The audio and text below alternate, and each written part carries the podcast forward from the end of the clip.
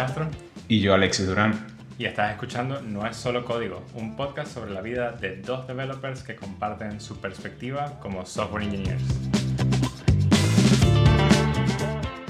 En el episodio de hoy vamos a estar conversando sobre un tema que yo creo que nos afecta a los dos bastante. Y es cómo trabajar remoto, pero cómo trabajar remoto cuando las cosas no son síncronas, ¿no? Exactamente. Y creo que, bueno, a nosotros y probablemente... A, muchos ahora con todo esto de la pandemia. de los 7 pues billones de personas en el planeta. Sí, qué pues fuerte. la verdad que con todo este cambio eh, con el tema del COVID, ya nosotros lo habíamos hablado en algunos de los, de los episodios anteriores y no con ínfulas de tratar de decir que lo predijimos. Pero evidentemente como las compañías se están moviendo al tema remoto y ahora es como más común encontrar que vamos full remote, hay muchos de nosotros que nos vamos a encontrar con nuevos problemas. Y entonces por eso hablamos en este tema de, de comunicación y sobre todo cuando somos equipos distribuidos, que no es nada más un tema de, de que, bueno, me voy a conectar, me voy a Slack, sino que de repente también tienes diferentes time zones, y, y, de repente tienes que comunicarte de otra manera y de repente no puedes hacer calls siempre que puedas. Y entonces vamos a tratar de hablar un poco de ese asíncrono con bastante delay y asíncrono sin tanto delay. Más o menos así. Sí, creo, creo, que justamente tu compañía ahora va a pasar a ser también remota, ¿no? Sí, de hecho están haciendo políticas en el sentido de que se va a poder trabajar full remoto, o sea, ya es como una realidad de que la empresa va hacia eso completamente. Entonces puedes estar en cualquier parte del mundo trabajando para, para FreeNow, pues, por ejemplo. Cool, cool. Sí, en la mía, bueno, la mía, la naturaleza de la mía desde hace tiempo es remoto 100%, así que ya en eso es como que todo el mundo está acostumbrado, ¿no? Pero también está el hecho de que la mayoría de las personas están en este horario de Estados Unidos, en el que es como que bueno, tienes algunas de California, tienes otras más hacia Chicago, entonces son dos horarios diferentes. Ya entre ellos tenían horarios diferentes y cuando deciden, pues, bueno, vamos a contratar gente que conocemos en Argentina y que conocemos en España, es como, bueno, ahora estamos agregando otras time zones también, ¿no? Y nos hemos expandido el hecho de que ahora tenemos gente en Australia también. imagínate. Sí, eh, esos son los más difíciles.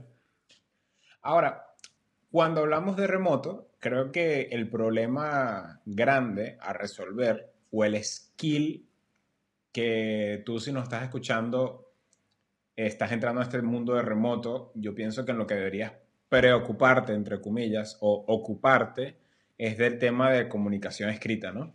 Y no estamos hablando únicamente de aquel informe que pases o de repente un technical spec o estos documentos que son de alguna manera un poco más formales, ¿no? Sino también incluso esos mensajitos que mandas por Slack cuando quieres de alguna manera encontrar información de algo o de alguien en específico. ¿Qué crees tú que es lo que más te ha costado cuando viene a comunicación escrita, con lo que se refiere con comunicación escrita? Te diré que, y te sonará sumamente cómico, pero cuando alguien me escribe hola y solo te escriben hola, y es como, ok, dejé de hacer lo que estaba haciendo solo para leer tu hola.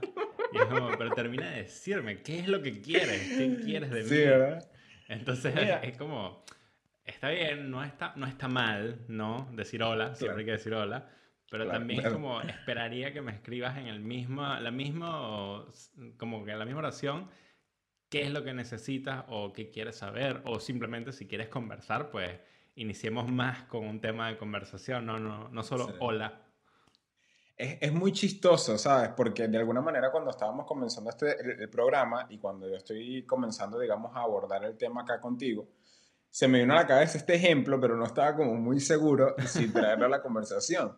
Y, y, es que pasa lo mismo, no solo en tema de, de, de este episodio de nuestro podcast, sino que creo que en la realidad. ¿Por qué te lo comento?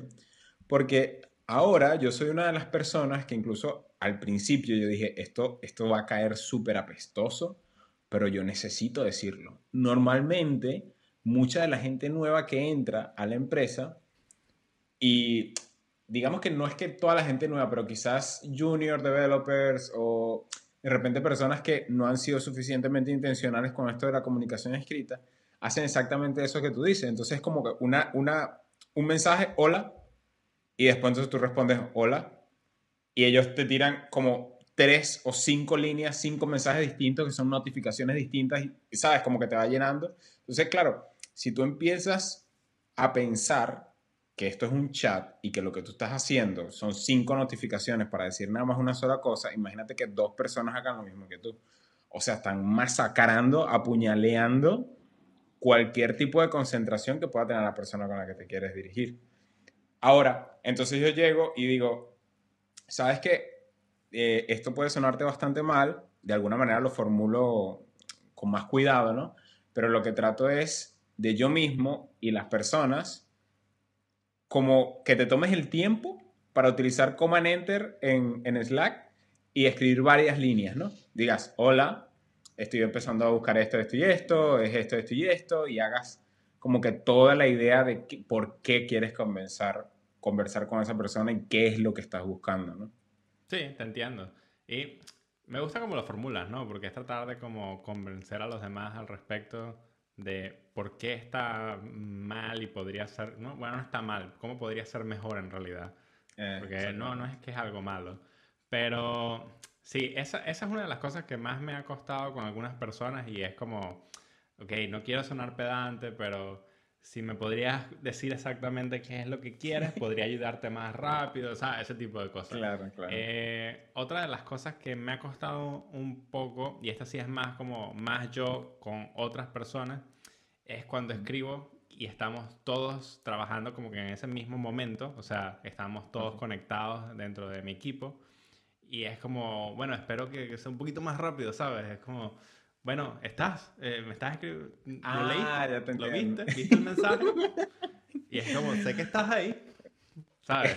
Eh, ese tipo de cosas eh, a veces te desesperan un poco porque está el escenario de que, bueno, normalmente no estamos trabajando síncrono, pero cuando estamos síncrono es como, bueno, esperaría un poquito más de velocidad. pero ¿qué haces? ¿Qué haces ahí? En ese momento nada, me, consumo yo mismo en, en, mis pensamientos. Por eso digo que me cuesta un poco más a mí. Sin embargo, creo que también eh, un poco va de la mano con el hecho de conceptualizar que, por ejemplo, aquí nosotros estamos hablando de Slack porque creo que eh, me atrevería a decir que es bastante bien conocido cuando estás Sí, supongamos que otra gente usa Microsoft Teams o lo que sea, pero... Sí, eh, pero al final son tools que están hechos para async communication, ¿no? O sea, comunicación asíncrona. Se supone que no es que tienes que tratar de que sea como, como que si tuvieras a alguien al frente, porque entonces eso desencadena también otro tipo de problema, ¿correcto? Bueno, asíncrono es un correo. Ahora, Slack es menos asíncrono que un correo. Exacto, pero tampoco creo que pushar el hecho como que respóndeme ya. No, por supuesto. claro, te digo. Porque entonces salta, salta un call. Claro, claro. Y, y, de hecho, esto que acabas de decir me lleva un poco a como que otra pequeña anécdota en la que yo, por ejemplo, eh, a mí me operaron la mano derecha, ¿no? Y pues ya con el tiempo, no es que esté demasiado viejo, pero ya no puedo como que tipear todo el día. Es, es como que me reservo mi, mi, poder de tipeo, ¿no?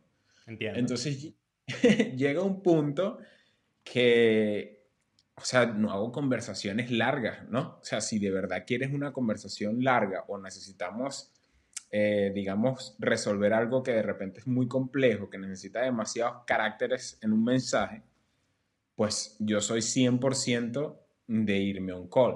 Y creo que en la parte remota hay gente que se lo toma demasiado serio, esto del, de la sync. Y entonces comienza a ser como todo demasiado escrito, todo demasiado asíncrono y pierdes como un poco, poco ese toque, ¿no? No sé si a ti te ha tocado lidiar con ese tipo de situaciones y si haces algo en función con esas personas o, o cómo, qué haces tú en tu cabeza. Creo que me ha tocado el espectro contrario. Y, es como, estamos conscientes como equipo de que hay ciertas cosas que necesitas discutir eh, mostrándote la pantalla o hablándolo en voz alta. O sea, no solo escribirlo, ¿no? Y me ha pasado que muchos team members me han dicho así como que, mira, eh, necesito hablar contigo de esta cosa y es como que un pedazo de código, pero mejor lo hablamos sobre este software porque ahí te puedo compartir pantalla y entonces lo ves de una vez y me dices tu opinión al respecto y puedes dentro de 15 minutos. ¿Sabes? Es como más, ok, bueno, está bien, entiendo por dónde van los tiros, pero bueno, dentro de 15 minutos me parece bien. ¿Sabes? Ese tipo de cosas. Pero de alguna manera se no está mal, ¿no? O, de alguna manera te afecta. Por eso te digo, me parece que es todo lo contrario. Es como que va hacia, reconocemos las limitaciones de hasta, hasta dónde llega a escribir texto. Donde entra el hecho de que no, necesitamos, necesitamos algo visual, ayuda visual para poder explicarte el problema. Eh, y creo que la forma en la que puedes solucionar eso es hablarlo un poco con la persona que te está escribiendo y que sigue como que insistiendo en escribir, en el que tú necesitas ayuda visual o ayuda no tanto visual, pero sí más como, bueno, necesito una conversación más síncrona para poder hacer esto. Porque creo que Exactamente. sé por dónde van las ideas, pero no, no logro expresarlo suficientemente bien si estoy escribiéndolo. Ahí creo que has dado eh, exactamente con un pequeño takeaway que quería compartir, y es que en el momento de que nosotros estábamos hablando, ¿no? En esta anécdota que estoy comentando, llega un momento en el que yo de alguna manera me, me estreso, ¿no? Eh, entre comillas, no es tampoco es que me volví loco ni nada por el estilo, pero ya era, ya era como un give up a la situación, ¿no? Ya era como, va.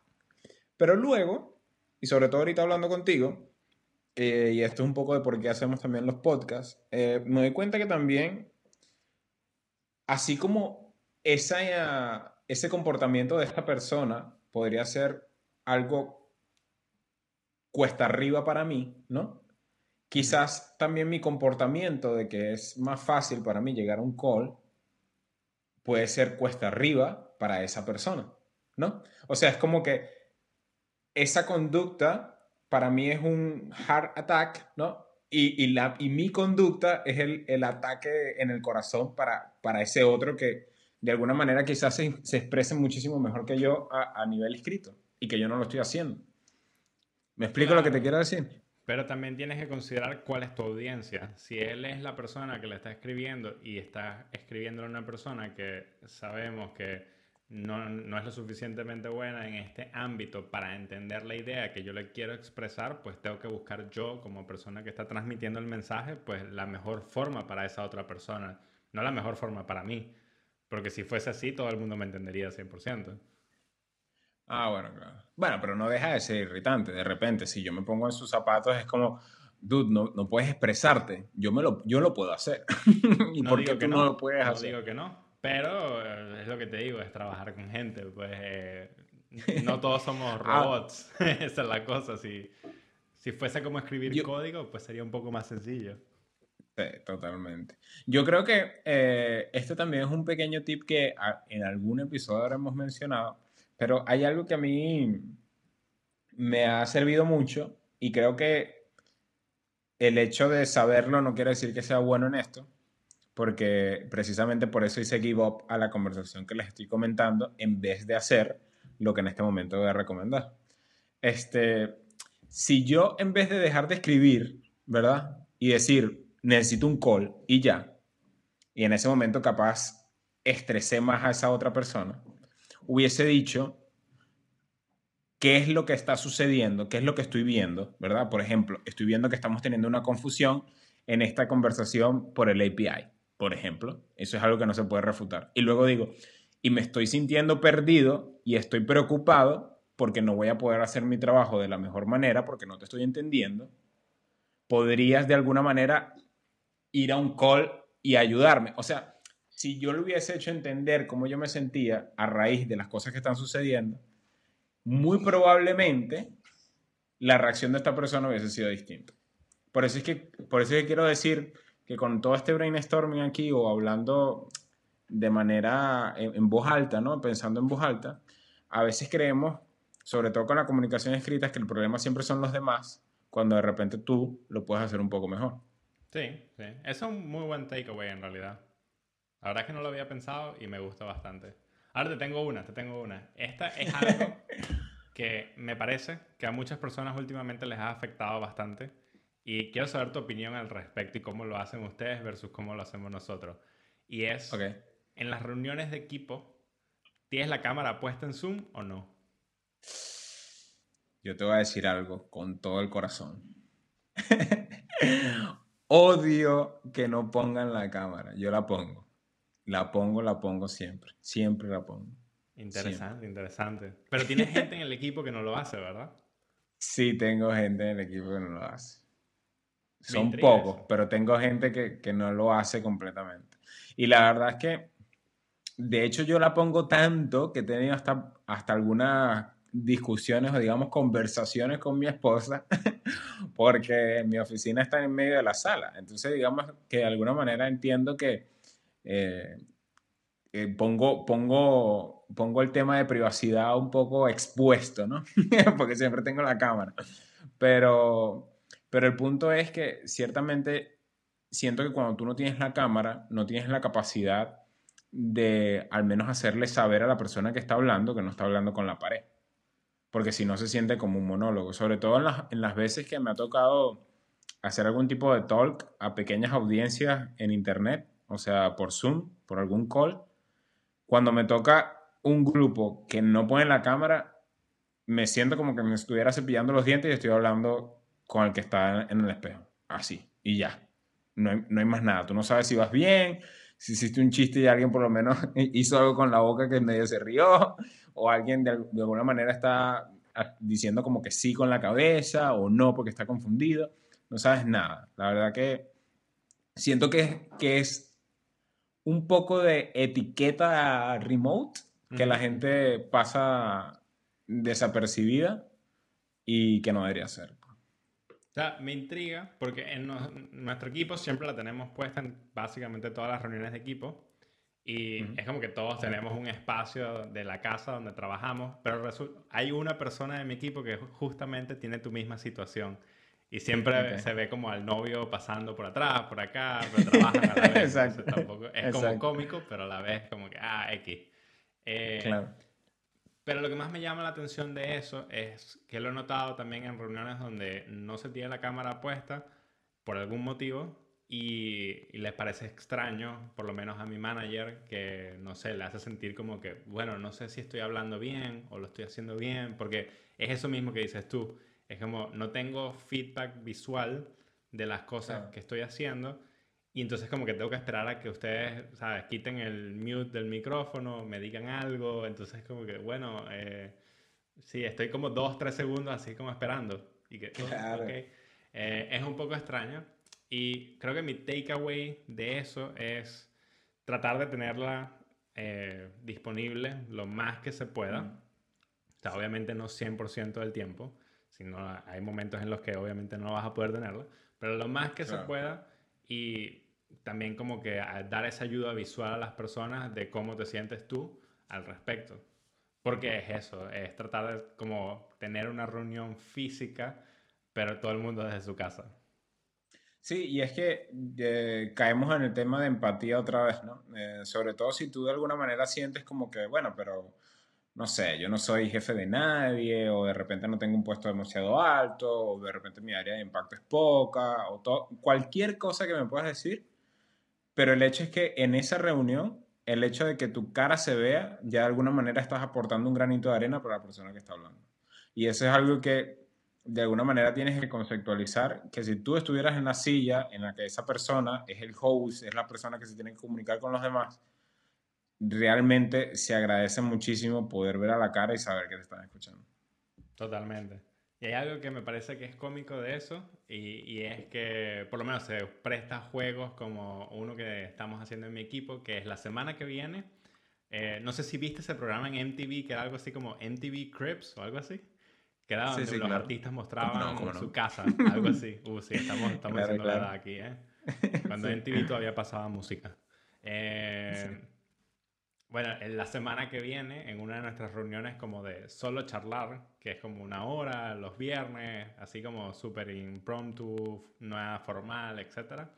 Eh, la idea es que todos hagamos un MTV Crips y mostrarle a los teammates cómo es tu casa. Ah, eso está bueno, ¿eh? Sí, me parece que está súper cómico y súper bien. Cool, cool, cool, cool. Ah, bueno, al menos que tengas algo más que agregar. Hmm, creo que lo único que se me ocurre es que hemos nombrado varios puntos que a nosotros nos suenan como relevantes, pero me gustaría saber también qué otros puntos a ustedes les parece relevantes. Es correcto. Así que ya saben, arroba no es solo código para el Twitter de nuestro podcast, arroba castrolen, Luis Castro, arroba duramla, Alexis Durán. Y bueno, ya saben, déjenos saber. Nos escuchamos en el próximo capítulo. Nos vemos.